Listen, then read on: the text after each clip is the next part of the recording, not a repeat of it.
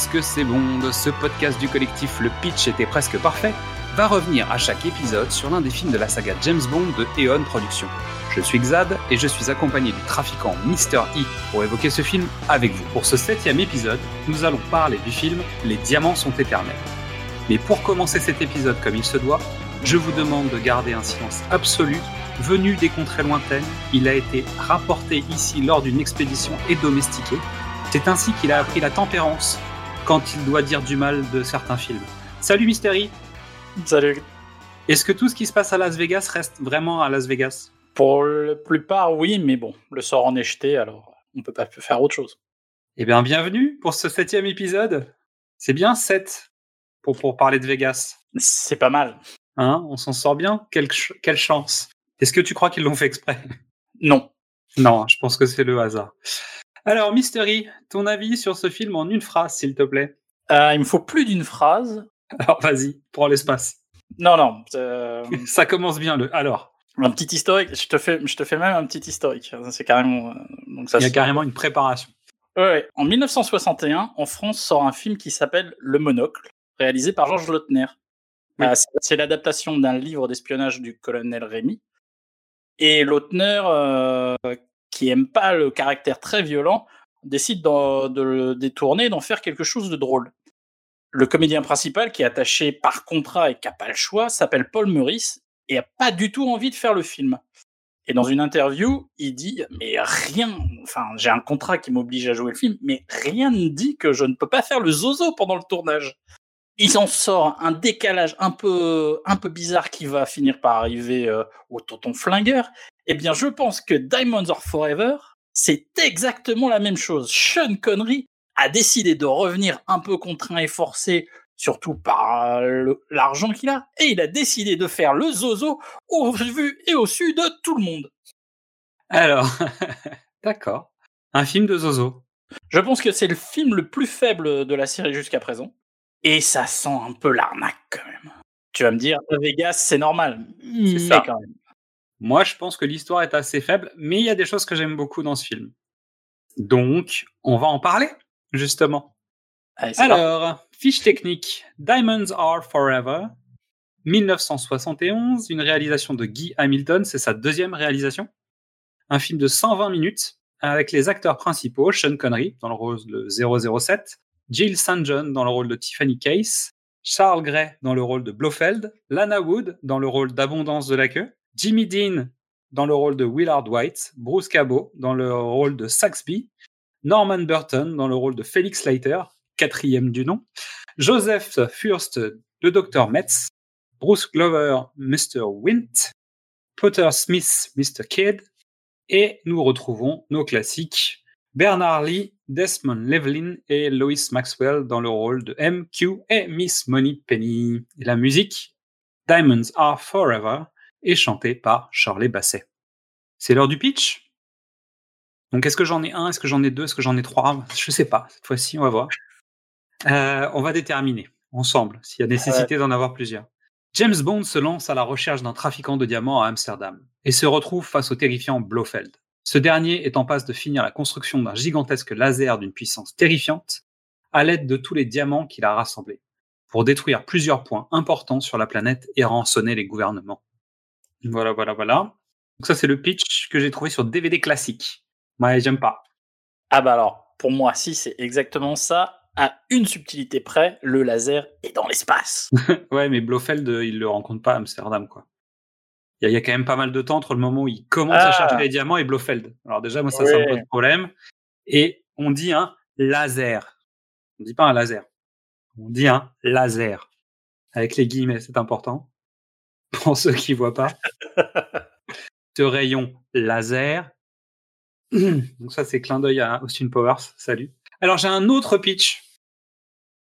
Depuis deux ans, une énorme quantité de diamants a disparu du marché international. Toute la filière des diamantaires risque d'être ruinée. Chargé de l'enquête, James Bond prend l'identité d'un trafiquant notoire et tente de remonter à la source du problème.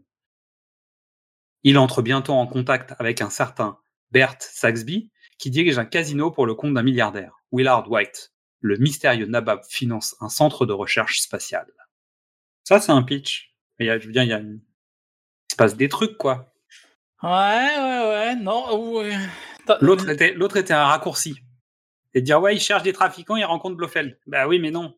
Il- Bah, Alors celui-là, il manque aussi un peu de subtilité. hein. On te raconte le film jusqu'à un certain moment et puis on s'arrête. Ouais. Bon, est-ce que tu le tentes? Allez, c'est parti. Euh, James Bond, ayant vengé la mort de sa femme en tuant Blofeld, part sur le mystère de diamants qui disparaissent avant de retrouver son ennemi juré, qui prépare une opération d'envergure en fabriquant un satellite avec un laser prêt à détruire le monde. Ben voilà. C'est pas mieux ça? Ah c'est- oui, c'est le mien, donc oui. Oui, non, mais c'est mieux. Bon, est-ce qu'il a, vraiment vengé sa femme? Il le pensait. Ouais, mais bon. Est-ce que vraiment il a mis toute son âme, euh, Sean Connery, pour venger la femme qui n'était pas la sienne? Non, Parce qu'excuse-moi, ça fait partie. On en reparlera tout à l'heure de cette scène. James Bond, pas Sean Connery. Oui, mais justement, c'est là que je trouve que ça commence déjà à cabotiner. 1971. On dit au revoir à Coco Chanel, à Jim Morrison, à Stravinsky et à Louis Armstrong, qui a chanté pour James Bond. Il est aussi temps de dire bonjour à Elon Musk, Mark Wahlberg, Jared Leto, Mathieu Chédid ou encore Snoop Dogg. Montez, nous filons vers Las Vegas pour tâter Dédé, car c'est l'heure de la bande-annonce des diamants sont éternels.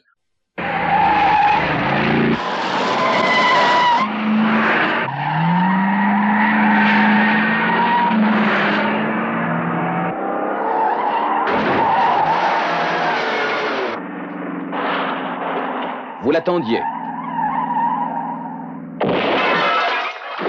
Vous le réclamiez.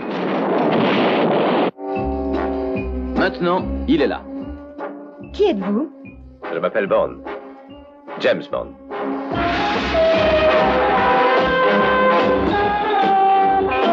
Il est de retour dans un Bond de la dernière cuvée. Spectaculaire.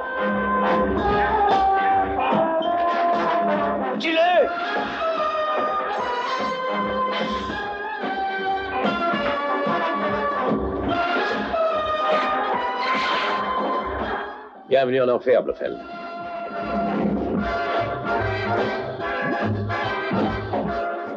Il est de retour. Bonsoir. Et nous voici revenus au vrai grand film. Non mais dites donc, qu'est-ce que c'est? Eh, on m'a jamais traité comme ça J'ai beaucoup d'amis en vie Outrancier, des frissons qui causent de la joie. Je savais pas qu'il y avait une piscine là-dessous. Il est de retour. Ce personnage qui triomphe de tous ses ennemis dans Les diamants sont éternels. Éternels. Éternels.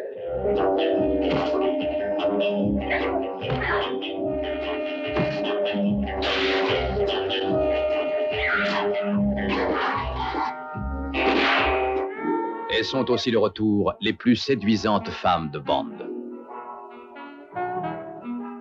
Il suffit d'un petit rien pour vous vêtir. J'approuve. Je ne m'habille jamais pour les domestiques. avec Jill St. John. Charles Gray de retour dans le rôle de Blofeld, style 007. Bonsoir, 007.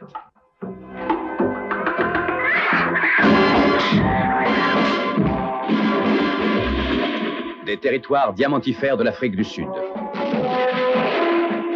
Curieux. Toute personne qui touche à ces diamants semble devoir en mourir. Des canaux d'Amsterdam. Aux salles de jeu de Las Vegas. Je m'appelle Abondance. Ce nom vous va bien. Abondance de la queue. Ça vous vient de votre père, je pense. Aux bases de fusées du Nevada. Sean Connery, alias James Bond, 007, est de retour en pleine action. –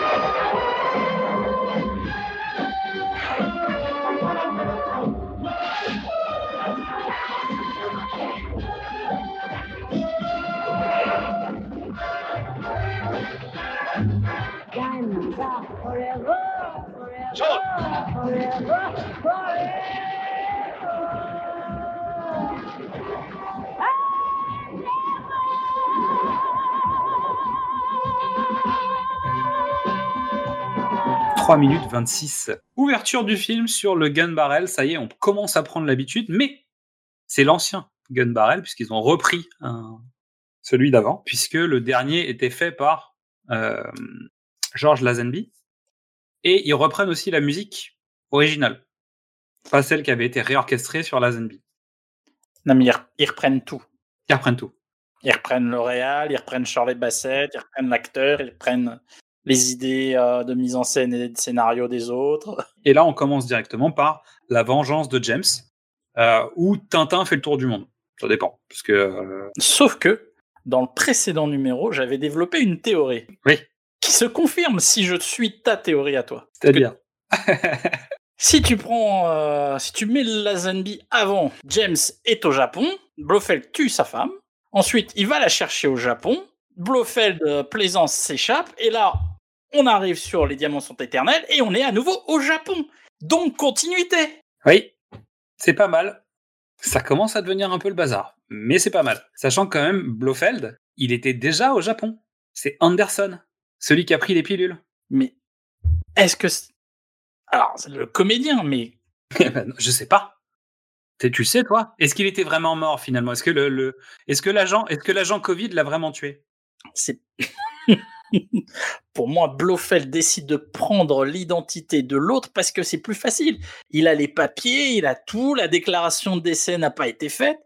C'est beaucoup plus simple. Le mec est passé à la trappe à cause du Covid 19. Allez, chut, on n'en parle plus. Bon, je suis désolé pour ceux qui sont perdus en fait dans ce qu'on raconte. Mais il faut écouter les différents épisodes, c'est tout. C'est comme ça le principe. Blofeld, le comédien qui joue Blofeld, était finalement un personnage qui jouait il y a deux films dans James Bond, un rôle qui n'avait rien à voir. C'était euh, l'agent Anderson qui donnait des informations à James Bond au Japon. Donc, Ouais. on retrouve le même comédien, mais qui cette fois-ci joue Blofeld. Et donc, James est à la recherche de Blofeld. Il veut absolument le tuer suite à l'assassinat de sa femme. Et Blofeld euh, est en train de travailler sur un changement de visage. Donc, euh, James parcourt le monde pour retrouver des gens qui sauraient euh, où le trouver, à base de tartes dans la gueule, euh, d'étranglage de jeunes femmes avec son propre soutien-gorge. Et il a été très rapide sur ce coup. Il faut exactement, il faut moins de 5 minutes hein, pour, euh, pour, pour cette séquence. Je pense que c'est une des, une des séquences pré-génériques les plus rapides de, de toute la saga. Ouais, puis c'est surtout, là, c'est la première fois qu'il retire un soutif aussi rapidement. Oh, tu as vu le temps qu'il a mis Il arrive, il dit Je m'appelle Bond, James Bond. Il Ah. arrive, la fille va se jeter dans ses bras, il lui enlève le soutif, il l'étrangle avec en disant Il est où maintenant? Sinon, je te mets une torgnole. Ah bon? Eh ben oui. Particulier quand même. Bon, en tout cas, il est censé venger la femme qu'il a aimée, la seule femme à qui il a donné sa- son cœur et à laquelle il a donné une bague. Donc, résultat, euh, je trouve que c'est violent, virulent et agressif, mais ça manque un peu de rage quand même, je trouve. Et quand il tombe sur Blofeld, euh, bon bah il, il en tue un, il en tue deux, mais finalement, en fait, il l'envoie au bouillon, quoi. Il expédie. C'est une mort un peu douce. Mais on en revient à la conversation de toujours, hein. c'est-à-dire que souvent les méchants, euh, mort un peu douce, quoi. Non, c'est une mort. Le, le premier, c'est une mort cruelle. Il, il, il étouffe sous la glaise. Enfin, moi, je trouve que ça manque de rage. T'imagines qu'on a tué la femme de ta vie, en fait. Donc, euh, venir plaisanter en disant je m'appelle Bond, James Bond, euh, c'est pas possible. C'est euh, j'arrive, je discute même pas, je t'enlève pas ton soutif, tu prends ta torgnole et bim Ah. Pour la, pour, pour la jeune femme, oui. Pour le mec au Japon, non. Et pour. Pour le mec au Caire, non, c'est normal. Le mec Le se retourne, il prend une mandale direct, donc ça c'est bon, c'est parfait. Quoi. Non, non, je le, je le trouve bien énervé, bien. Ouais, je, le, je le trouve vif. Maintenant, je le trouve pas rageux. Je pense qu'il y, avait moyen de, le- de passer un niveau là-dessus encore. Mais bon, bref. On termine sur un chat avec un joli collier de diamants qui nous emmène vers le générique de Maurice Binder, qui est donc bien évidemment de retour, avec Canadam qui est de retour, et Guy Hamilton donc à la réalisation. Donc ils ont repris tout le monde. hein. Pas... Donc toutes les chances de leur côté pour sortir du loupé un peu de, au service secret de Sa Majesté, du départ prématuré de la Zenby. En fait, le film a pas été un grand succès et en plus, la Zenby les a plantés. Faut limite effacer ce qui s'est passé avant. En fait. Ouais, faut repartir, faut, faut rassurer les spectateurs. faut- Est-ce que ce serait le premier reboot façon Star Wars euh, Pour le coup, c'est pas vraiment un reboot parce qu'on est vraiment dans la continuité narrative du précédent film. Donc euh, non, non, je trouve qu'il y a un vrai sujet euh, de pardon. On a fait une petite bêtise, euh, on revient aux fondamentaux quoi. Et en même temps, il y a, y, a une- y a des avancées euh, formelles, euh, intellectuelles, euh, sociétales, j'ai envie de dire, euh, un peu particulières, euh, qui, montrent que James rentre euh, dans les années 70. Mais C'est vrai. Il y, a, aussi le principe d'avoir posé en fait dans le précédent film le fait que James n'ait plus de gadgets, soit beaucoup plus terre à terre et beaucoup plus euh, homme contre homme, qui reste un peu dans ce film-là et qui va durer aussi même dans le suivant. C'est-à-dire qu'on aura ça aussi dans Vivre et laisser mourir. En tout cas, James n'aura pas de gadgets. C'est pas lui qui aura les gadgets. On en reparlera dans, dans un prochain épisode, mais on est dans un dans une époque où en fait James a moins d'accessoires euh, qui, qui entraînaient vers ce qu'on disait la dernière fois, plutôt un esprit un peu science-fiction. Moi, je trouve que euh, Sean Connery a pris de la maturité. Il n'y a pas des années qui sont passées, mais il a il a l'air d'avoir un peu plus de bouteilles. Il reste toujours le petit côté sale gosse, mais on, on- notamment dans son dans la scène suivante en fait, dans, dans ses échanges avec M à Londres, euh, c'est un homme qui parle à un homme. C'est plus un enfant qui parle à son patron, quoi. Je trouve, en tout cas, dans la manière de se comporter, de se tenir, de d'exister dans le cadre. Ah, je vois ce que tu veux dire. ouais. Et surtout, il connaît rien en diamant, ce qui pour une fois euh, change la donne, puisque James Bond est censé tout savoir sur tout. Le seul truc qu'il sait, c'est que ça plaît aux femmes. Et on arrive en Afrique du Sud. Il y a un échange sur le briefing de James Bond.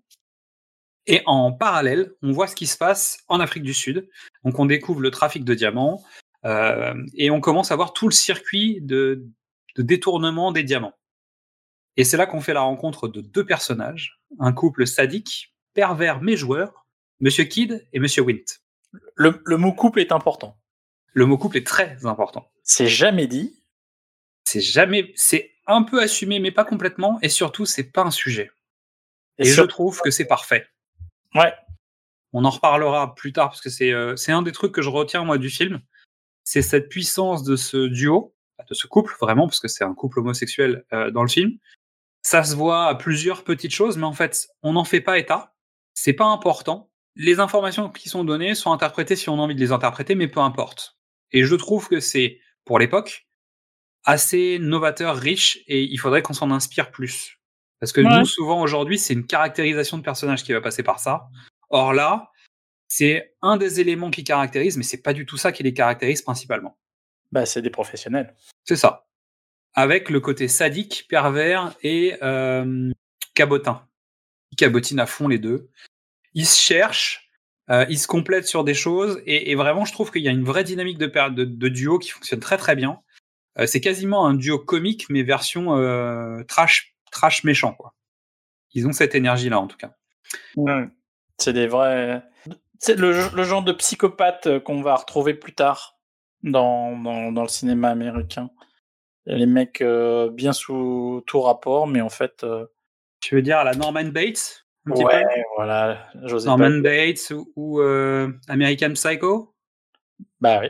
typiquement. Mais en fait, c'est aussi le duo de tueurs. Je pense que c'est deux personnes qui, si elles ne s'étaient pas rencontrées, n'auraient jamais fait ce boulot. Alors après, moi, j'imagine leur historique, j'en sais rien. Peut-être que ça a été évoqué dans les romans, mais une nouvelle fois, on ne parle pas des romans. Mais en tout cas, on imagine que peut-être ces deux personnages n'auraient pas été aussi euh, pervers et sadiques s'ils n'avaient pas, euh, bah, s'ils s'étaient pas rencontrés. Ce qui arrive pas- aussi dans, les, dans, la, dans la gamme des tueurs en série. Euh, on sait que parfois, deux personnes qui finalement auraient eu des vies tout à fait tranquilles se déclenchent en étant ensemble. L'un étant l'aliment- l'alimentation de l'autre et, et créant cette espèce de duo euh, macabre. Ouais. En tout cas, eux sont missionnés pour remonter cette filière, éliminer toutes les personnes qui touchent ces diamants. Parce qu'a priori, en fait, ils ont fait le tour. Ils ont récupéré suffisamment de diamants. On ne sait pas trop, en fait, ce qui se passe. Et pendant longtemps, on ne saura pas ce qui se passe. On sait juste que dès que quelqu'un touche les diamants qu'on a suivi de, de ce montage alterné entre le briefing de James Bond et euh, le parcours des diamants, les gens qui ont touché les diamants sont éliminés les uns derrière les autres. Et donc, on en arrive au fait que James Bond doit remplacer un certain Peter Franks euh, et Money Penny tente euh, la bague. Mais elle se fait envoyer sur les tulipes, la pauvre. Direction Amsterdam, avec euh, Mr. Kidd et Monsieur Wint qui ont tué une dame, mais qui en font des blagues. Et pendant ce temps-là, James se présente chez T. Case, mais il ne sait pas qui est T. Case, qui s'avère être Tiffany Case, euh, qui est changeante selon le vent. Oui, on verra plus tard que le vent tourne beaucoup dans ce film. Oui, c'est- oui. C'est une girouette. Mais pour l'instant, je la trouve très assurée et très assumée. C'est une vraie américaine. euh, Alors, contrairement aux autres, aux autres filles des précédents films, elle est pas dans, elle est pas dans une organisation démentielle. Elle- Les enjeux pour elle sont assez faibles. Elle fait du trafic de diamants. On parle pas de vie ou de mort. On, on, risque pas d'être précipité dans une, dans une piscine de piranha ou de requins. Ces enjeux sont plus légers. Donc, euh, elle est plus légère. Mais elle a quand même des méthodes. On voit qu'elle est, euh, elle est rodée euh, pour ouvrir sa porte. euh, elle récupère le verre de James pour aller prendre ses empreintes. ensuite, elle les passe dans un fichier pour savoir si c'est bien la bonne personne. Tout ça est quand même très rodé. Oui, oui, Et on la sent plutôt très très sûre d'elle. on est d'accord. Et l'avenir va nous, hmm, va nous montrer qu'elle n'est pas du tout sûre d'elle finalement. Elle est même un peu empotée, je trouve. Dans la deuxième partie du film, voire parfois, c'est un vrai boulet, même par moment. C'est la difficulté d'avoir besoin d'un comic relief, on dit en anglais. Ouais. d'un bouffon du roi et bah tu prends ta tu prends ta James Bond girl t'as as une James Bond girl euh, qui est maline intelligente organisée et t'en fais une une gourde quoi c'est le premier c'est le premier regret du film pour moi Et là, pour le coup, c'est vrai qu'elle, elle a un rôle. Alors, en fait, le problème, c'est qu'il n'y a pas de femme forte vraiment dans ce film. Contrairement à tous les autres qu'on a évoqués jusqu'à maintenant, elle, elle joue plusieurs James Bond girls, j'ai l'impression, puisque elle va jouer le rôle de la gentille, de la méchante, de la demoiselle en détresse et du comic relief. ouais à elle toute seule. Et donc, on se retrouve avec un personnage qui a trop de facettes et qui finalement a une mauvaise construction. En fait, on sent que ça a été écrit pour euh, arranger tout le monde. je suis d'accord Donc, euh, Frank s'est évadé et il a tué des policiers au passage. C'est Q qui prévient James. Pourquoi c'est Q? On sait pas. Mais c'est pas grave, ça permet de faire apparaître Q dans le film maintenant. Parce que finalement, jusqu'à maintenant, on l'a pas vu. Et donc, James comprend tout de suite où va aller Frank. Donc, il se rend chez Tiffany. Et là, il y a une bagarre un peu euh, novatrice, je trouve. Une bagarre dans un ascenseur. Avec un espace clos. C'est plutôt musclé comme, euh, comme rencontre avec en plus un jeu assez intéressant qu'on retrouve dans les comédies souvent, qui, qui est euh, j'appuie sur le bouton de l'ascenseur, ça redémarre, ça s'arrête, ça repart. Euh, et finalement, en fait, James Bond est mort une nouvelle fois. Mais cette fois-ci, c'est juste parce que James a laissé la clé de sa carte d'hôtel dans la poche de, de France. Mais James Bond est mort. Une fois de plus Eh oui, donc c'est la routine finalement. Ce qu'on a déjà évoqué, oui, James Bond est mort encore. Donc résultat, ça les arrange bien parce qu'en fait, ils chargent le cadavre avec des diamants et ils l'emmènent direction le Nevada pour continuer le parcours des diamants. Et cette fois-ci, euh, Tiffany embarque avec James et ils sont suivis par nos deux loustiques, Pipo et Molo. Et là, euh, on arrive dans le Nevada et James est contrôlé par quelqu'un aux douanes qui s'appelle Félix Leiter, quatrième du nom. Il est là. Ça fait plaisir de le retrouver un peu quand même, même, même si on le connaît pas. mais il va y avoir un peu de stabilité avec celui-là rassure-moi Bien sûr, bien sûr, autant que les conquêtes de James. ah d'accord Voilà. Non, je pense que en fait, on non, faut Non. pas que tu t'habitues au Félix Leiter. Mais peut-être later. Tu verras, on aura peut-être un qui va faire plusieurs films. Mais pour Wow. l'instant, c'est pas le cas. Merci, je t'en prie. Donc, on fait la rencontre avec les croque-morts, euh, qui ont plus la tronche des sopranos que Tony Danza, quoi. Et donc, James monte dans la voiture des Six Feet Under Mafia, là. euh, c'est- discret, quoi. Il faut préciser aux auditeurs, euh, on arrive enfin à Las Vegas. On n'y est pas encore. Il arrive à l'aéroport du- dans le Nevada, mais est-ce qu'il est vraiment à Vegas à ce moment-là? Parce que c'est Euh, pas, c'est pas l'aéroport international, si? Non, mais euh, euh, dans le Nevada, il y a que Las Vegas. C'est vrai, c'est vrai, c'est vrai. Donc on arrive dans le Nevada et on est à Las Vegas. Et donc le Las Vegas euh, des truands et de la mafia, avec une galerie de personnages. au- Tout droit sorti de Tintin? On peut dire ça ou pas? Parce que Ouais, Tintin et un et bah ils ont des gueules tout simplement, voilà, des vrais. ils emmènent euh, James chez Slumber Inc., un crématorium. Est-ce que tu as noté le vitrail de la salle du crématorium? Non, Eh ben, c'est un diamant. Le, le vitrail est en forme de diamant. d'accord. Adams avait, avait pas grand chose à faire à ce moment-là. Ouais, ouais, c'est discret, quoi. Donc, euh, malheureusement, James n'a pas trop le temps de se recueillir sur son frère, qu'il est assommé et jeté dans un cercueil, envoyé sur le bûcher des vanités. Et là, c'est déjà le premier loupé de Palgaret et le Kid. Ils sont un peu loupés là sur la sortie de James. Ouais, à peu près ça. James s'en sort. On peut dire que c'est une sorte de Deus ex machina. Euh, ex boxa. Ouais. Mais il était, il était quand même dans la machine, tu vois. Il était, il était en- engagé dans la machine. Mais Oui, sur alors, le principe, euh, ils veulent récupérer les diams. Donc on débarque vraiment dans le cœur de Las Vegas. Parce que jusqu'à maintenant, on est à l'extérieur de la ville. Là, on arrive à Las Vegas, dans le casino de Willard White. Willard White qui a quand même des airs de la famille Ewing. oui et non, mais oui. Et on se retrouve donc à la soirée cabaret où euh, celui qu'on a vu dans la scène d'avant euh, est en train de faire euh, des blagues. Et pendant ce temps-là, James, lui, va jouer au craps. Et il utilise son enveloppe Golden Ticket de chez Slumber avec la monnaie. Et donc, ça lui permet de rencontrer la femme la plus classe du monde. En tout cas, le personnage le plus classe du monde, qui a inspiré évidemment le personnage de Delta de Fachin dans Austin Powers, chez nommé Miss Abondance. Mais Abondance de la queue. Plenty O'Toole en version originale. Alors, premièrement, elle, elle porte parfaitement son nom. Et c'était un personnage récurrent dans les casinos de l'époque, voire encore d'aujourd'hui. Oui, très certainement.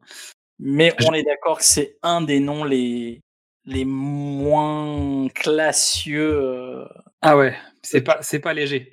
Et surtout qu'ils en remettent une couche. Je cite Je m'appelle Abondance. Ravi de vous connaître. Abondance de la queue. Ça doit venir de votre père, je pense. Pardon? T'es obligé de faire cette vanne. Et on est. En plus, c'est même pas encore Roger Moore. Ça dérape. C'est qui commence à essayer les dialogues pour Roger Moore, en fait. C'est pas possible. Non, c'est exactement ce que je dis. C'est ce que je, c'est ce que je disais pour le monocle sur euh, les diamants sont éternels. Ils ont touché quelque chose qui viendra après. C'était involontaire parce que Sean Connery euh, visiblement est pas très motivé dans le film. Mais tu crois que c'est à lui la vanne? Non, non, non, c'est les auteurs, ça c'est une évidence. Mais quand tu vois, quand t'as des t'as un comédien qui craque, et bah t'as des auteurs qui craquent. Donc ensuite, on se retrouve dans une séquence où euh, James emmène Abondance dans sa chambre, parce qu'elle veut essayer de lui voler son argent, hein, très concrètement, en tout cas de vivre à ses, à ses crochets le temps de son séjour. Et dans la chambre, euh, on retrouve euh, bah, la Mafia Blues, avec les frères Blues, les Blues Brothers. Euh, et donc, euh, ils attrapent Abondance, ils la balancent par la fenêtre, et elle, elle hurle en disant Mais qu'est-ce qui se passe? C'est une partouze, mais laissez-moi, bande de PD, euh, en français. Que j'imagine que le texte en anglais n'est pas tout à fait le même. Un tout petit peu plus châtié, mais pas beaucoup plus. James va à la fenêtre, se rend compte qu'elle est tombée dans la piscine, euh, et il dit au gars Heureusement qu'il y avait une piscine. Et le chef dit Je savais pas qu'il y avait une piscine. Et James lui colle un pain. Parce qu'il faut pas déconner, euh, on traite pas les femmes comme ça. Enfin, euh, Enfin, bon. enfin c'est lui. Enfin, oui. Lui, lui, Ah, il lui. peut. Mais, enfin, euh, mais non plus. Mais ouais, bon. Je te rappelle que le gars a permis de tuer. Bah oui. Donc, déjà, quand il parle mal à une femme, c'est déjà pas mal. C'est qu'elle s'en sort. Est-ce qu'on peut poser ça quelque part? Et s'en servir, tu sais? On sait jamais. Je, peux, je pourrais en m'en servir. Alors là, ce qui est génial, c'est que les mecs ont fait ça et en fait, ils s'en vont de la chambre. Donc James comprend qu'il y a quelqu'un de plus méchant que les méchants. Et donc James prend son revolver, rentre dans sa chambre et il tombe sur Tiffany allongée en nuisette, qui est donc là pour le faire parler, pour savoir où sont les diamants, mais d'une autre façon que les mafieux. Ah. Je sais pas si j'aurais envoyé les mafieux en premier. Après, le problème, c'est que c'est la puissance euh, séductrice de James. Est-ce qu'il va réussir à faire une Pussy Galore ou pas? Donc elle, elle est très motivée pour parler business et pourquoi pas euh, plus si affinité après. Donc elle est quand même venue là pour deux raisons, mais en même temps, en fait, euh, James va avoir du mal à l'attraper celle-ci parce qu'en fait, il y a qu'un seul truc qui l'intéresse, c'est l'oseille. C'est vrai. Euh, mais en gros, tant que ça va dans son sens à elle et que ça l'approche de l'argent et des diamants, elle va te suivre. Mais euh, dès que tu perds la main sur les diamants ou dès que tu perds le pouvoir, elle va changer de, de bord. En fait. Ouais, je suis d'accord. Tiffany, comme elle est là, va participer à, au transfert et à la récupération des diamants, qui doit se faire dans la partie ludique euh, du casino, euh, ludique familial, du côté du cirque à l'intérieur du, du casino.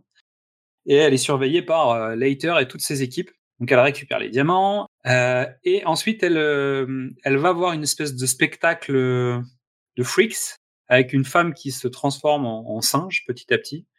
Et elle arrive à échapper à, euh, à la CIA en claquant des doigts. Bah, c'est une américaine, c'est pas pareil.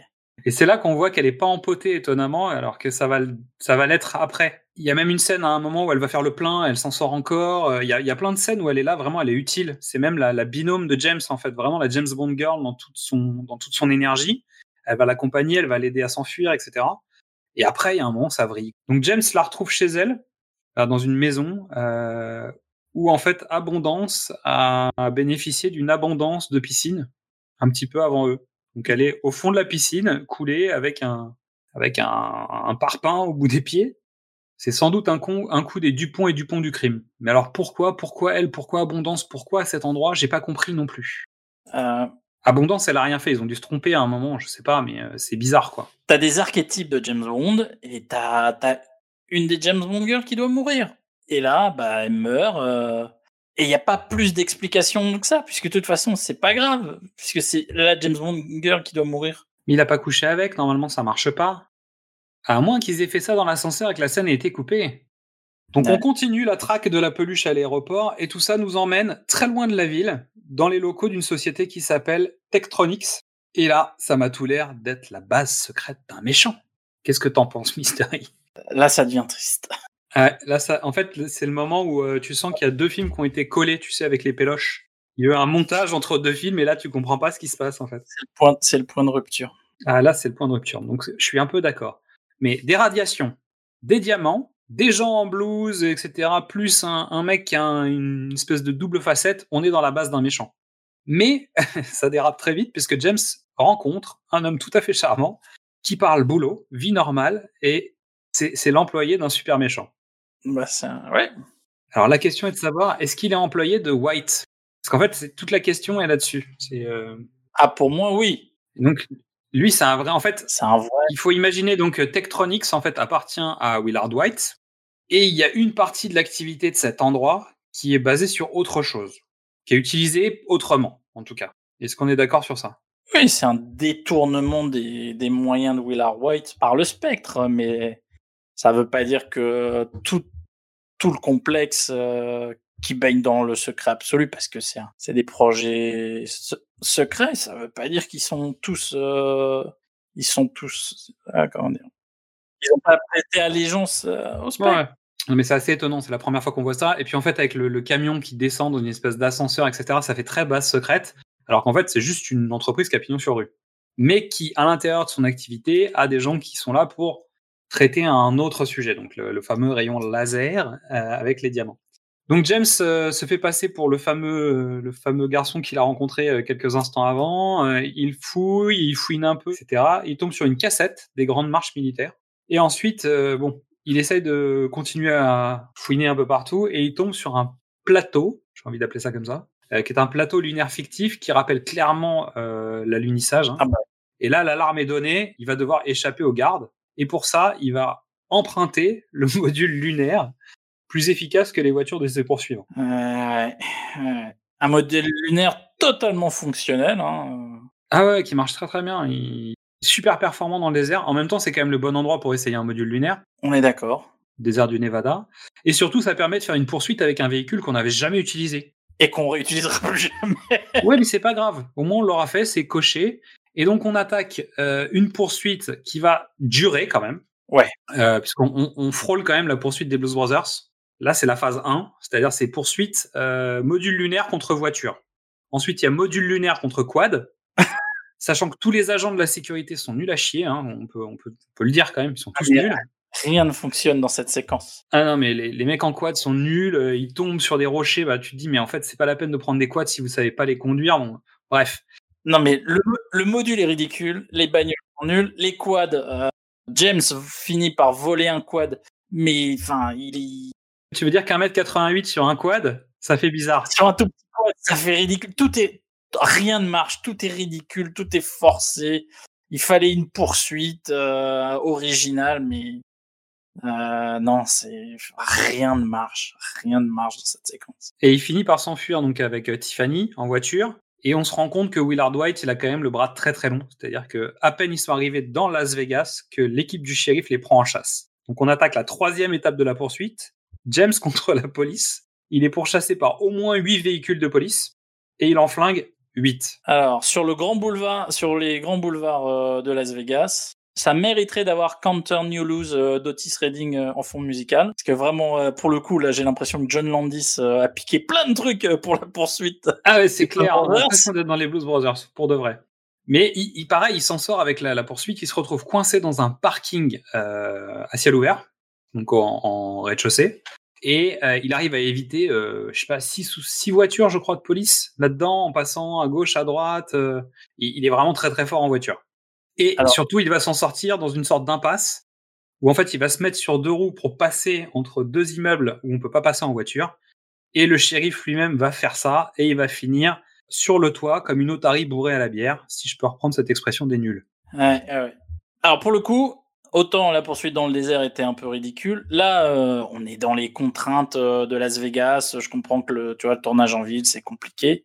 Tu fais avec ce que t'as, euh, ça marche, ça c'est Elle est mieux. pas mal. Tu vois que tu es en ville, ils sont vraiment à Las Vegas. Ouais. Ou En tout cas, à un endroit qui donne l'impression qu'ils sont à Las Vegas. Il y a des gens dans les rues. Honnêtement, ça fait le, ça fait le job. Elle s'éternise pas. L'avantage, c'est qu'il y a plusieurs parties à l'intérieur de cette poursuite. Souvent, dans James Bond, on a vu qu'ils bénéficient d'un environnement. Et en fait, ils essayent d'optimiser cet environnement pour faire une poursuite la plus longue possible. On en reparlera très certainement dans un prochain épisode. Euh, la poursuite, en fait, euh, est construite vraiment de manière longue parce que ça permet de montrer tout ce qu'on est capable de faire avec les véhicules de poursuite. Alors que ce soit un bobsleigh, que ce soit des skis, que ce soit une voiture, un bateau, peu importe. Et essayer de trouver, de montrer toutes les possibilités qu'on peut utiliser dans cette poursuite pour éliminer les ennemis. Et finalement, en fait, quand James Bond est passé sur une thématique, un lieu avec un véhicule, en gros, c'est plus la peine d'essayer d'en faire, on l'a déjà fait. C'est aussi la difficulté, c'est comment tu, comment tu te renouvelles au septième épisode, quoi. Non, Mais là, c'est bien, ça Mais- marche. Ils sont dans les poursuites en ville, ça avait jamais été fait. Euh, Il y a la séquence des quads avec le module lunaire, donc ça c'est plutôt pour la petite blague. Mais pour le coup, la vraie poursuite voiture, police contre la voiture de James Bond, ça fonctionne bien. Et finalement, une poursuite comme ça, euh, on en a eu d'autres, mais ça là est plutôt bien chorégraphiée et elle est maligne dans l'utilisation notamment de la séquence du parking. Ouais. Donc transition, lit aquarium, le top du trop. Donc Félix arrive avec ses hommes pour faire le ménage un peu là, parce que voilà. Ils embarquent Tiffany parce que faut pas déconner, elle est quand même méchante celle-ci. Puis elle a des trucs à raconter. Mais bon, comme elle va balancer un peu tout le monde, euh, ils vont pas trop l'arrêter. Donc euh, déjà elle s'est arrangée pour euh, pour dire moi je veux bien travailler avec vous parce que finalement bah, c'est vous les plus forts.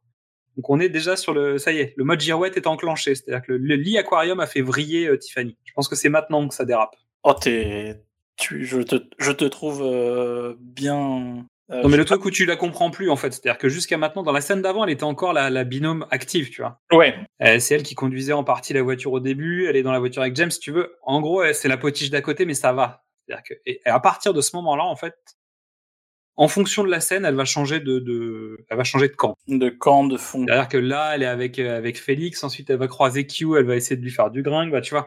Euh, bref, on, on continue. Mais ça y est, moi je pense que c'est là maintenant, on a perdu ce personnage.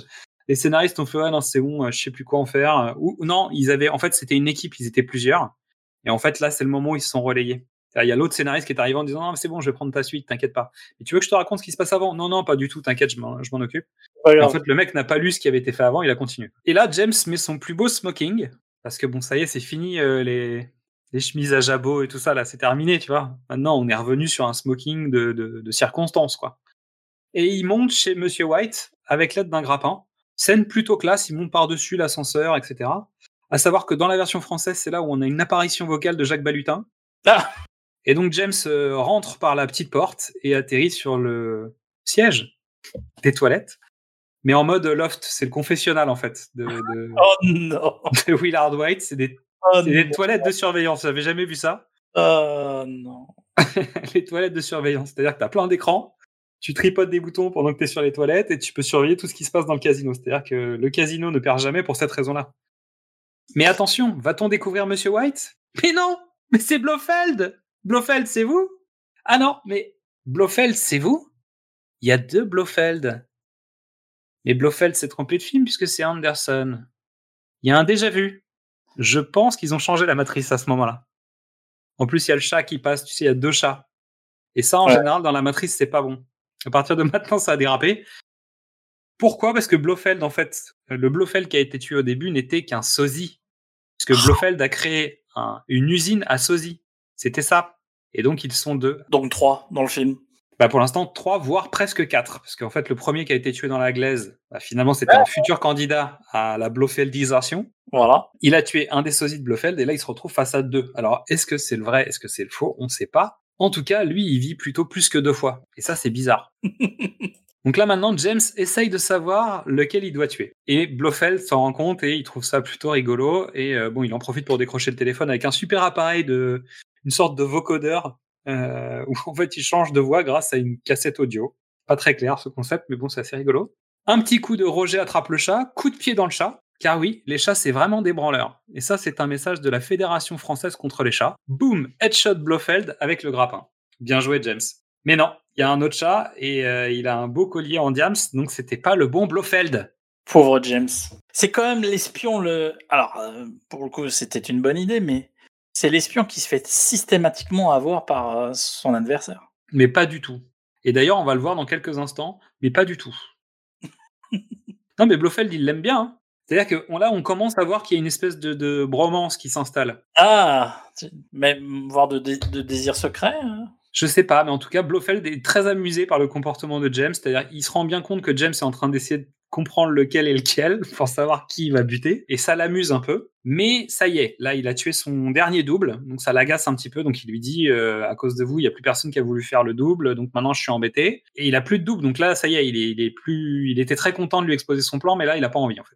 Et il camoufle une cassette de marche militaire. Ça fait deux fois qu'on la voit. Et ça, dans les experts, en général, ça veut dire quelque chose. Ça veut dire que ça sert à quelque chose, cette cassette. Je dis ça, je dis rien. Mais toi, madame, en plus, on te fait un gros plan dessus, tu sais, la ménagère qui est en train de faire son repassage, ça fait deux fois qu'on te montre cette cassette. Peut-être qu'il y a quelque chose. On t'en dit pas plus. Mais bon, James lui a donné, lui a coupé complètement l'envie de continuer de lui montrer qu'il était le plus fort, donc il le congédie, il l'envoie dans l'ascenseur. hein. C'est la punition, c'est au coin de James. Et James part tout penaud. Je sais pas si t'as noté. Oui. Il Oui, part oui. très embêté à dire mince, euh, je vais dans l'ascenseur, mais en fait l'ascen- l'ascenseur, est-ce que c'est l'ascenseur pour l'échafaud ou pas? Et finalement, Blofeld lui dit non, mais vous inquiétez pas, c'est pas un piège. Et c'est un méchant. Mais donc forcément, c'est un piège. Et donc au lieu de tuer James, il l'endorme. Voilà. Et J'adore la, la tête de Sean Connery. On, dit, on dirait, quand, quand il part vers l'ascenseur, on dirait euh, Charlie Brown. Qui... C'est ça. Il a un peu la tête de la première fois où il a touché la voiture quand Q l'a disputé en lui disant écoutez un petit peu euh, 007, euh, faites pas n'importe quoi. Mais là, en fait, il arrive dans l'ascenseur et donc il est endormi par un gaz. Ekel et Jekyll le récupèrent en bas. Ils le mettent dans un coffre où, par le plus grand des hasards, James embarque avec lui un flacon de parfum porté par euh, Monsieur Kidd et il l'emmène loin dans le désert pour le laisser dans un tuyau. C'est pas par plus grand des hasards, j'interviens. Monsieur Kidd le perd en me mettant James dans le coffre. Ah d'accord. ouais.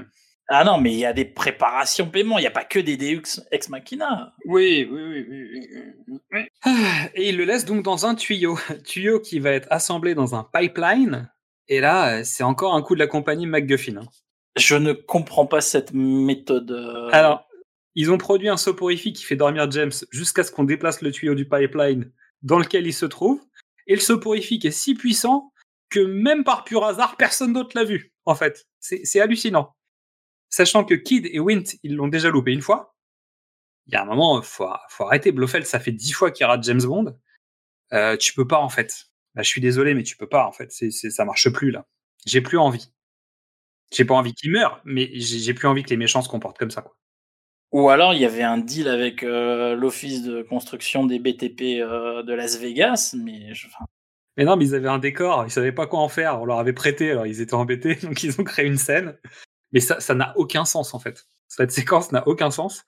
Sachant que James se réveille donc en smoking, à discuter avec une souris. Il se rend compte qu'il sent le parfum pour femme et qu'il cocotte, mais euh, il cocotte avec une souris, donc c'est un peu bizarre. Et donc James s'échappe grâce à Robbie le robot, Et la petite souris. qui nettoie et la petite souris. C'est-à-dire que je pense, voilà, je pense que tu as résumé le truc. Je, je pense que tu touches du doigt la réalité. C'est-à-dire que James s'en sort grâce à la petite souris. Et pas la, la souris qui est petite. Non, la petite souris, celle qui vient chercher tes dents. Séquence d'après, la séquence que j'appelle Magnéto Serge. C'est-à-dire que James se fait passer pour Saxby auprès de Blofeld. Parce que Q est là. Pourquoi? On ne sait pas. Sachant que James se lance des fleurs pendant tout cet appel et c'est assez magique, je trouve. Bah, il faut, il faut, il faut. Ça, ça fait 10 minutes que ton personnage principal euh, est un crétin.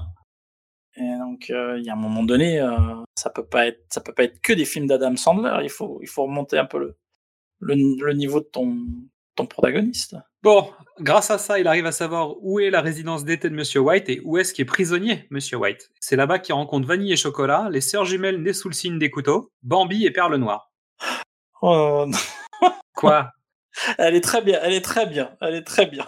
Donc lui qui a tendance à déshabiller les femmes, il se prend plutôt une déculottée là pour le coup. Et euh, comme on dit, eh ben, les plans A3, ça finit souvent à l'eau. Donc il délivre Monsieur White, qui a un sacré sens de l'humour pour un cowboy milliardaire ayant un casino. C'est-à-dire que le mec vire un mec qui vient de se faire tuer en disant Ouais, eh ben dites-lui qu'il est viré Ok. C'est-à-dire que je pense que ce genre de mec, quand ils ont ce pouvoir-là et un casino à Las Vegas, en fait, euh, bah, ils sont armés et ils s'amusent pas à rire d'une situation. Je pense que je trouve que le mec est très très détendu. Ah, Pour moi, c'est le moment phallocrate du film. Quoi. Donc pendant que la CIA investit le casino, Q en fait lui il fait les poches du casino puisqu'il joue avec sa bague magique et il fait tomber de l'argent des machines à sous. C'est là que Tiffany vient gratter l'amitié et elle repère Tootsie ou Albin de la cage aux folles. Euh, c'est une vieille habitude chez Bond d'ailleurs de se déguiser en femme pour passer inaperçue. Elle veut lui demander un autographe mais elle se fait embarquer. Ouais, j'aime j'aime bien cette idée. Oui, effectivement. Donc Monsieur White maîtrise bien son sujet, les diamants servent à créer un satellite très très très très très dangereux. Et ça c'est pas sans rappeler le plan du docteur d'enfer. hein. Et surtout un autre plan, parce qu'il y a un plan dans Meurt un autre jour qui ressemble un peu à ça, avec euh, Icar, le satellite qui permet de détourner la lumière du soleil pour, euh, pour détruire des objectifs militaires. Donc même ça, ils ont réussi à le recycler. Donc le satellite de Blofeld fait bien le boulot, il gère la crise euh, dans tous les sens du terme, et il a toutes les cartes en main. Blofeld va gagner. Il a même, il est même tellement fort qu'il a réussi à faire travailler pour lui un scientifique qui veut la paix dans le monde et désarmer le monde sous prétexte de dire une fois qu'on aura ce truc, on va demander à tous les pays du monde de lâcher les bombes nucléaires. C'est beau. Ça se trouve, c'était le plan de Spectre depuis le début. Et bien sûr, mais c'était évidemment, il y a que qui ont une arme et les autres n'en ont pas. C'est la base. Et James est un outil du complexe industrialo-militaire.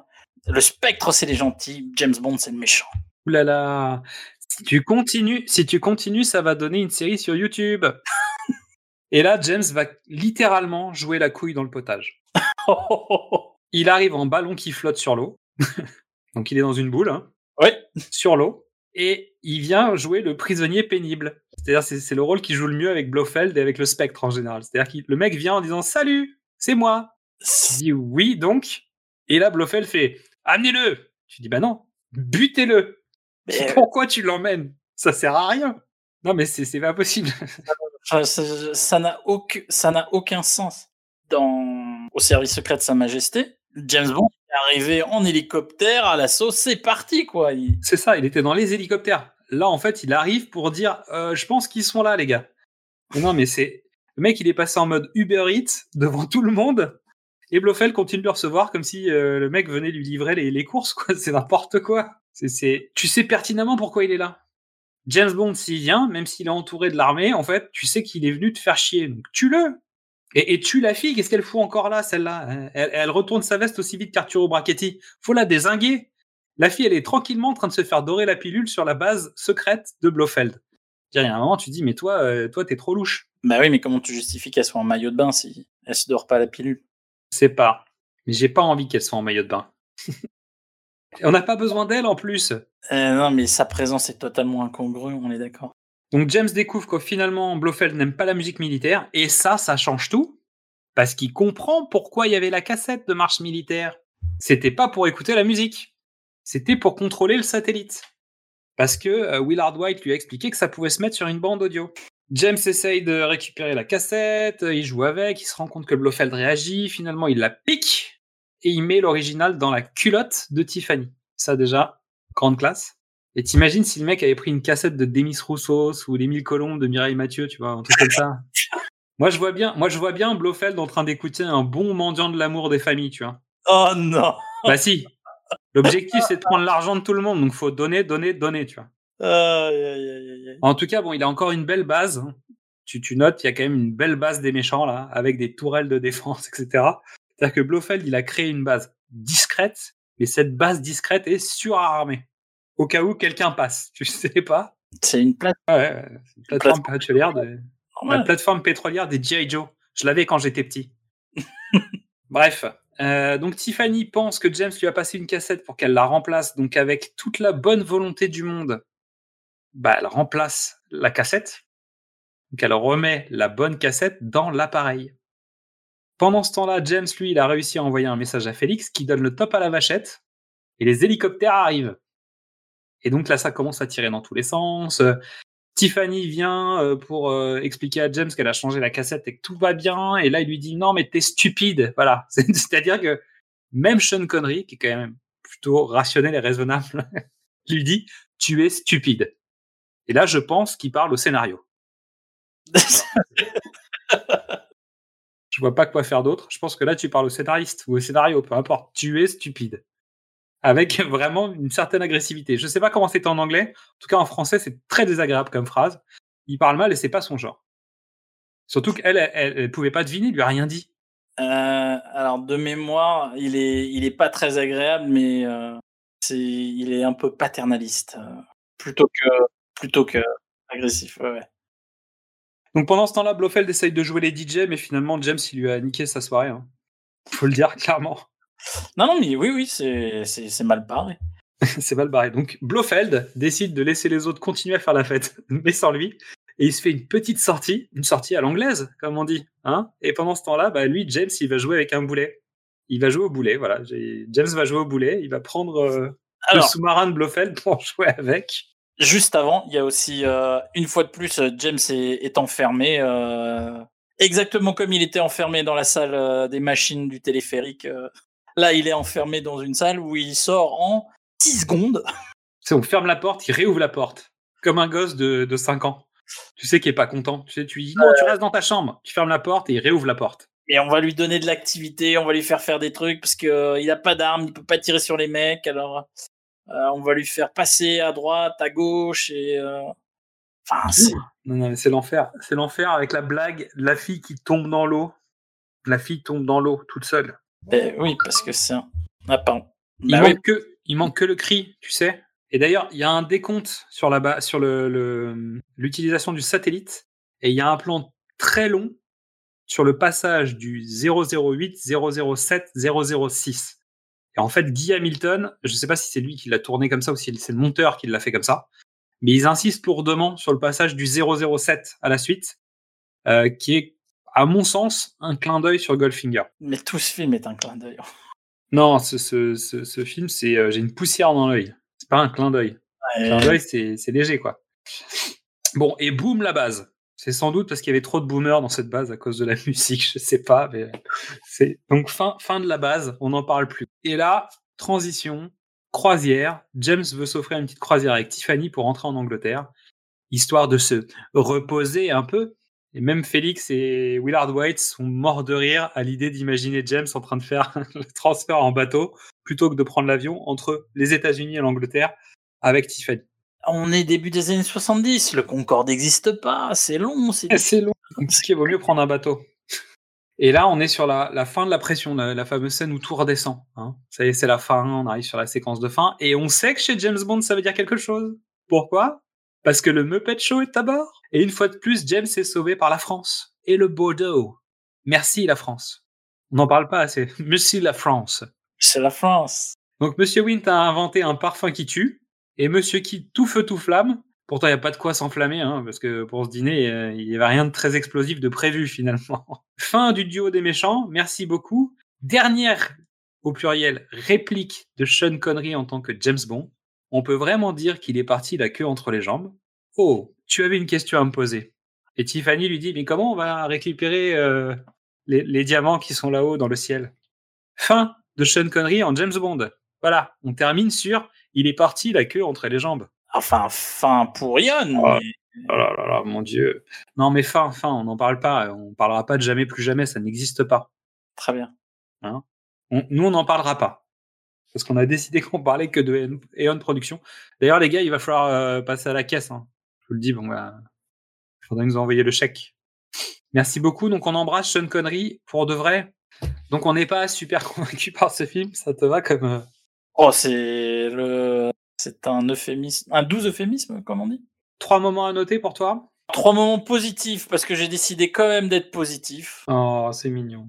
Euh, la poursuite dans les rues de Las Vegas, c'est quand même le, le point d'orgue pour moi du, du film. C'est voilà. Je suis d'accord. On fait plutôt que de plutôt que des gros gadgets, des gros machins, etc.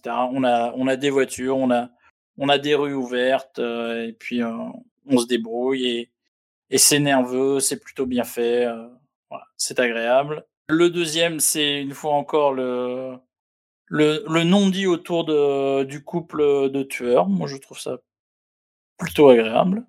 Classe. C'est plutôt la classe. Et le troisième, c'est le, c'est le début de Tiffany. Euh, toute la séquence, le personnage de Tiffany à Amsterdam, c'est, c'est vraiment bien. C'est, c'est une bonne James Bond girl. C'est malin, c'est intelligent, c'est maîtrisé. Euh, c'est vraiment, c'est, c'est agréable. Et c'est, c'est un peu plus riche que les autres James Bond girls où on leur, où on les voyait un peu en action, mais pas particulièrement. Elles étaient plutôt définies par leur fonction. Euh, C'est des personnages fonction. Dans, les, autres personnages féminins sont plutôt des personnages fonction. Voilà, mais tu vois, les, méchantes sont définies par leur fonction dans, Spectre. euh, on dit, voilà, euh, Pussy Galore, c'était la pilote. euh, Elle, c'est la méchante, c'est la tueuse. enfin, y a...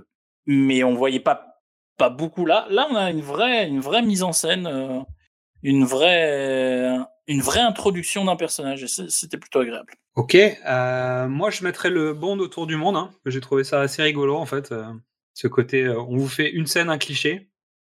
Tac, tac, tac. Je, je suis d'accord avec toi, le, le duo des tueurs. Et le dernier point, c'est Willard White, le mec qui n'a pas existé pendant trois ans et qui est patron de casino. Je trouve que le, le concept même de ce personnage est assez fort. Personne l'a vu depuis trois ans, il vit dans sa tour. je trouve ça assez fandard en fait comme, comme type de personnage. Alors, moi, j'avais lu l'origine de cette, euh, de cette histoire.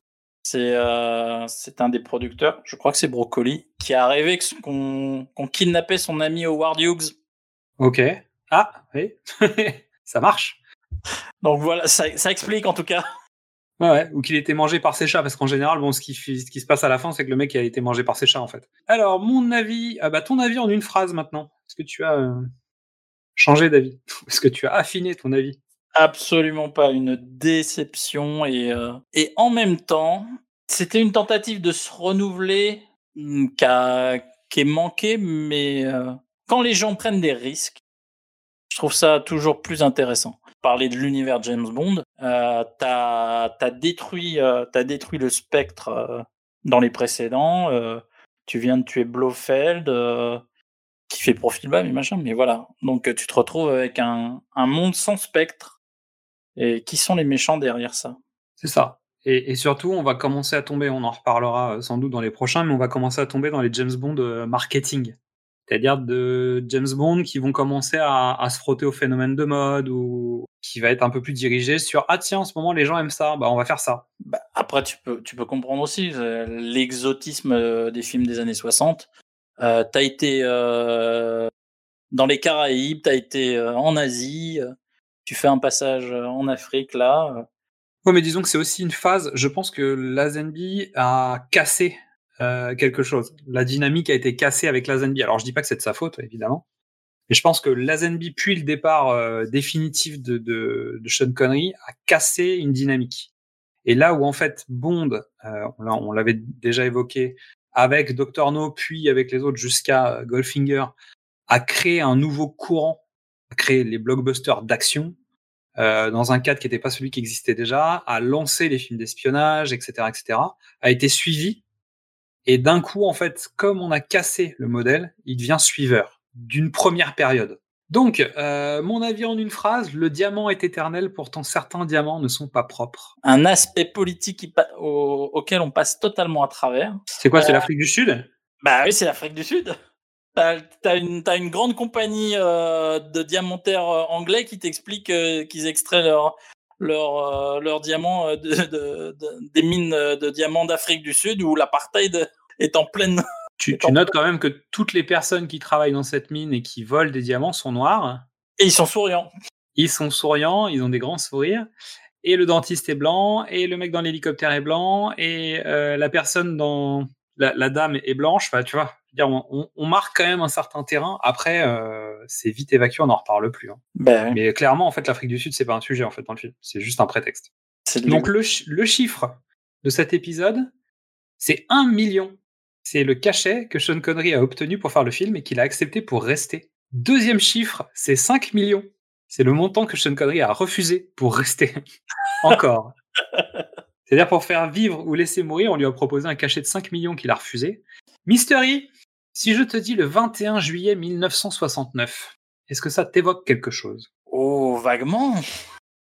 Tu penses à quoi? Euh, à avoir euh, les pieds sur terre, mais pas sur cette terre? Exactement. C'est un petit pas pour un homme, mais un bond de géant pour l'humanité. Donc c'est les premiers pas de l'homme sur la Lune.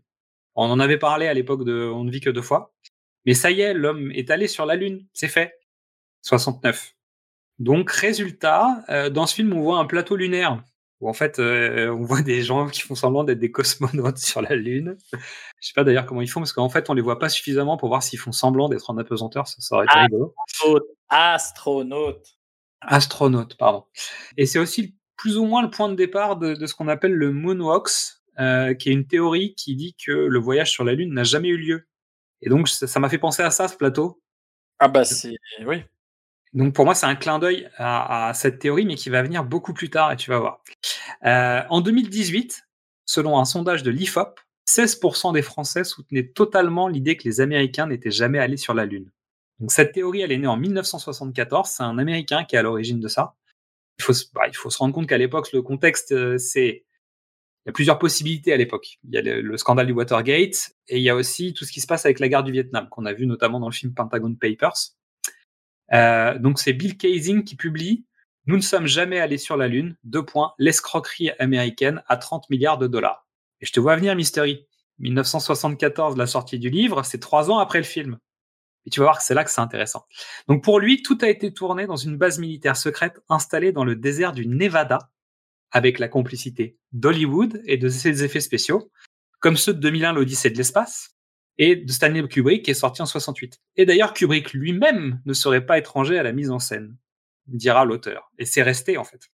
Donc ces arguments, en vrac, euh, le drapeau qui flotte, les mauvaises ombres, des empreintes de pas trop nettes, pas d'étoiles dans le ciel et pas de cratères ou de marques d'alunissage. Et ça continue à, perdurer aujourd'hui encore. En fait, euh, c'est revenu sur le tapis. Et euh, ils en ont même fait des films, parce qu'il y a un film qui s'appelle Moon Walker, qui parle du fait que Kubrick a failli travailler euh, pour la CIA sur une sorte de plan B si jamais, euh, si jamais la navette n'avait pas atterri sur la Lune. Alors, je t'invite à regarder un film qui s'appelle Room 237, Room 237, qui est un documentaire euh, qui détricote des théories autour du film de Shining, où il y a plein de correspondances entre Shining et, ce prétendu tournage d'alunissage par Stanley Kubrick. C'est assez, c'est assez drôle. Et je conseille, je conseille grandement ce documentaire, il est magnifique. Vraiment, c'est super. Bon, en tout cas, juste pour cette rubrique, je me suis servi d'un article du Figaro Science qui a été rédigé par euh, Madame Bénédicte Luto. Je voulais juste euh, la citer parce que j'ai quand même pioché pas mal allègrement dans son article. Mais je voulais parler du Moonwalks parce que vraiment, euh, cette scène m'a fait penser à ça et je me suis dit, ouais, il faut qu'on en parle. Comme disait Marilyn, les diamants sont les meilleurs amis d'une femme. Beaucoup seraient prêts à décrocher la lune pour avoir le plaisir de lui passer un au doigt. Alors tu me sembles la plus à même de nous parler des diamants sont éternels. Midissa, qu'en as-tu pensé? Salut à tous, devinez qui est de retour pour ce septième volet Sean et sa connerie Pour jouer le pervers le plus gentleman de son époque. Il m'avait manqué. Mais cette fois-ci, je le trouve étrangement sage, notre petit JB. Il se fait même appeler Commander. Vous devinez que je n'ai pas compris pourquoi évidemment. Alors je ne me suis pas attardée. Obligée avec les deux hommes de main chelous de Blofeld, Mr. Kidd et Mr. Wind, qui se tiennent la main en pleine savane. Alors je ne connais pas la nature de leur relation à ces deux-là, mais je devine qu'ils ne sont pas de la même famille. Quoique. Je réalise à quel point Blofeld, qui n'est pas le même que dans le film précédent, est un fou. Il a foutu un collier en diamant sur le, sur le dos de son chat. Mais c'est quoi son délire? Ces diamants sont plus en sécurité sur son chat que dans un coffre? Mais un coffre, ça ne se faufile pas juste cacher la voisine pour gratter un bol de lait. Certes, il est un peu bête, mais j'avoue qu'il a de très bonnes vannes. Quand Mrs. Case essaie d'échanger les cassettes qui ont déjà été échangées et qui lui dit « Tu as plus ta fesse que de l'habitude » et conclut « Un si joli petit cul, il ne lui manque plus qu'un peu de cervelle. » Bon, en même temps, c'est facile de la vanner. Vous l'avez vu avec la mitraillette? Ah bah clairement, elle a pas fait le poids. Et elle a fini à l'eau. Mais elle finit quand même sur le bateau de la scène finale avec JB. Et un bateau digne de ce nom, avec un service de chambre, un bateau digne d'une belle fin pour Sean et son dernier James Bond. Y a pas que les diamants qui sont éternels, les étoiles aussi, et Sean en est une. Alors merci à toi, Sean. Merci Midissa, et on se retrouve la prochaine fois pour vivre et laisser mourir. Il est temps de montrer de quoi nous sommes faits que nous nous sortions avec flegme d'un tunnel électrifié ou que nous saurons affronter vos duos d'acrobates assassins. Chère poditrice, chers poditeurs, il est temps d'évoquer un sujet lié à James Bond. Comme le personnage de Ian Fleming est devenu un phénomène de société, son impact dépasse les films et les romans. Nous allons donc tirer un sujet au chapeau et voir si nous sommes des pros de l'impro. Ah non, non, non, non, non, non, non, non. Ça Quoi fait une fois que tu me fais le coup, c'est moi qui tire dans mon chapeau le sujet. Mais, mais c'est pas comme ça que ça marche. T'as as mis plusieurs. Est-ce que tu as mis plusieurs papiers dans ton chapeau? Oui, T'es sûr? Non, Ok. ok. Bon, en, en même temps, je t'ai fait le coup. Je t'ai déjà fait le coup deux fois. Le sujet du jour, mon cher Xad, commence par une devinette. Je t'écoute. Seul espion qui a joué avec deux James Bond girls de deux James Bond différents? Quel est l'espion qui a joué avec deux James Bond girls Bah, On a déjà évoqué le sujet. C'est pas Patrick McNee Non, Zut. Euh, James Bond girl. Gérard Depardieu. non plus. Ça marche? Bah, ça aurait pu marcher. Je te donne, je te Je ne donne sais un pas. indice. Oui. Les deux James Bond girls sont Rosamund Pike et Olga Kurylenko. Non, je vois pas. Rowan Atkinson. J'ai failli le dire. J'y ai pensé un instant. En fait, j'ai pensé à Johnny English. Ben, Voilà. C'est exactement ça. Et, et j'ai, en fait, comme je, je dois l'avouer, je n'ai pas vu Johnny English. Aucun des droits Aucun. Bon, tu peux ne pas avoir vu le 3. C'est une, c'est une torture absolue. Non, j'avoue qu'en fait, je suis pas. J'ai jamais été. Euh... Donc, j'ai pas vu les Johnny English. Eh ben, Et tu sais, pourtant, je sais qu'ils ils étaient dans le chapeau. En tout cas, dans le chapeau qu'on a créé à l'origine, on avait mis euh, Johnny English, mais je les avais pas vus. Euh, et, et je dois même avouer que euh, je suis pas très Mr Bean. Ah bon, bah alors. Alors, Voilà. pour le coup, c'est pas du tout Mr Bean. Mais honnêtement, bah, rien que pour l'intérêt du truc, le premier, ça, le premier, ça vaut le coup. Et surtout, euh, que je te dise pas de conneries, je crois que c'est le premier et le deuxième. En tout cas, le premier, c'est sûr. Ils sont, il a été écrit par, euh, par les scénaristes de James Bond. Ok. Bah, vas-y, essaie de me vendre le concept. Moi, je, je suis chaud. Hein. les Johnny English, trois films. Euh, à l'origine, c'est des, ce sont des petites pubs parodiques de James Bond, parce que évidemment, euh, dans l'Angleterre euh, des années 90, euh, qui est l- à l'opposé même de James Bond, bah, c'est Rowan. Oui. Qui joue dans Jamais plus jamais. On l'a déjà évoqué. Il vient faire. Il joue dans Jamais plus jamais. Voilà. Et en fait, euh, les, les pubs ont rencontré un certain succès en Angleterre et évidemment, un film Johnny English est prévu. Et pour s'assurer que ce soit plus qu'une parodie, la production recrute les scénaristes de- du Monde ne suffit jamais et de Die Another Day à l'époque. Ok. Donc en fait, c'est des vrais scénaristes de Bond qui viennent travailler sur un film Johnny English. où on reprend la structure. Mais ensuite, euh, donc euh, c'est Neil Purvis et Robert Wade qui, auront, qui écriront ensuite euh, tous les tous les James Bond avec Daniel Craig. Avec Daniel Craig. Ok. Donc les mecs ont été capables d'écrire les, les films de, de Pierce Brosnan et de Daniel Craig. Bah, je pense une fois que t'as une fois que t'as écrit Die Another Day, de toute façon tu peux pas tomber plus bas. C'est vrai. Comme t'es au comble du, du ridicule, bah il suffit juste de changer l'acteur principal, tu baisses les moyens de 245%, et finalement t'as t'as une excellente comédie. Tu m'étonnes. Mon Dieu. Euh, ok. Alors pourquoi il faudrait qu'on regarde, que je regarde ou qu'on regarde euh, Johnny English? En dehors de ça trois films. Johnny English, c'est trois films. Euh, le, premier, le premier est vraiment une vraie bonne comédie. D'accord. C'est pas une parodie, c'est un décalage.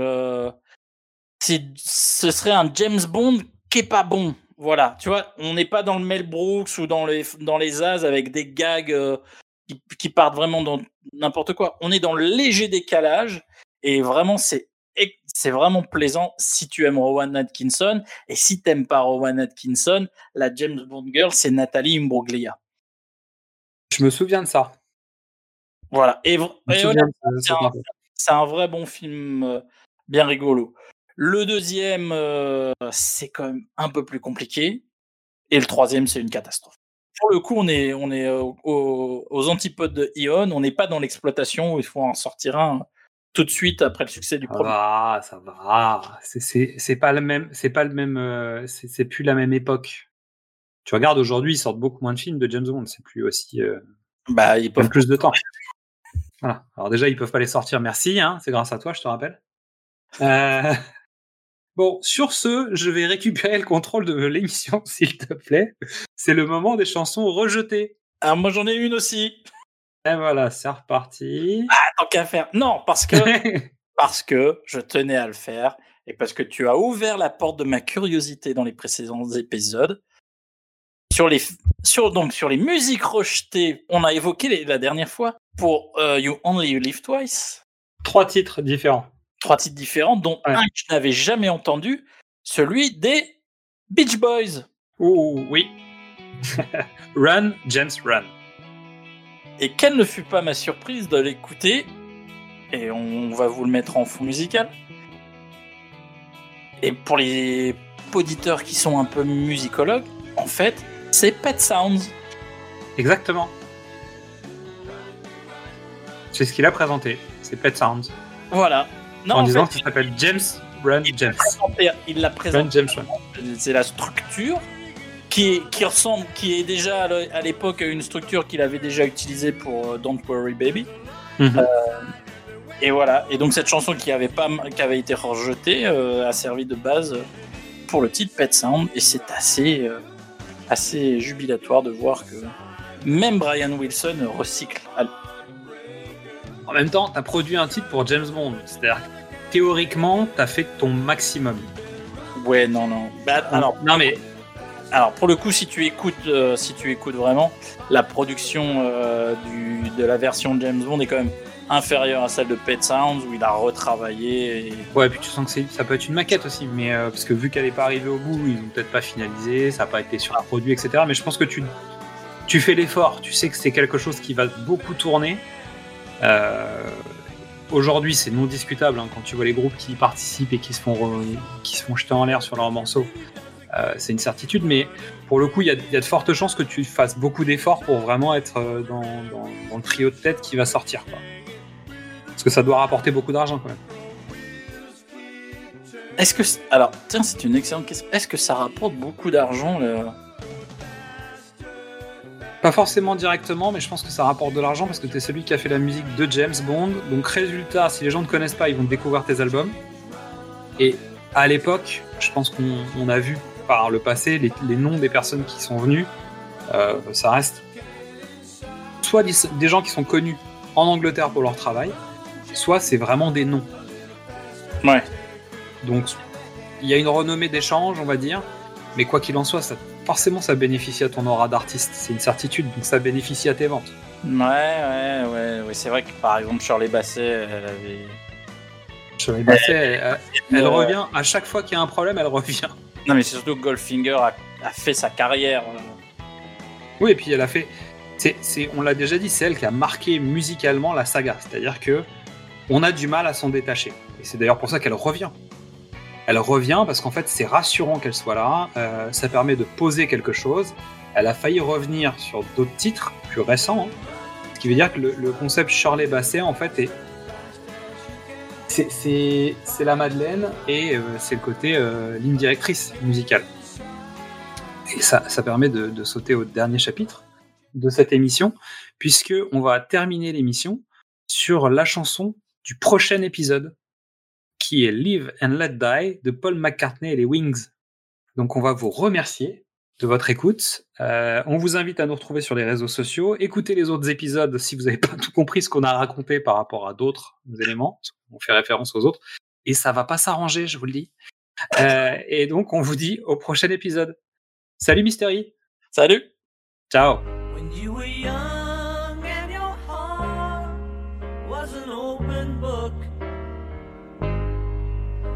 used to say,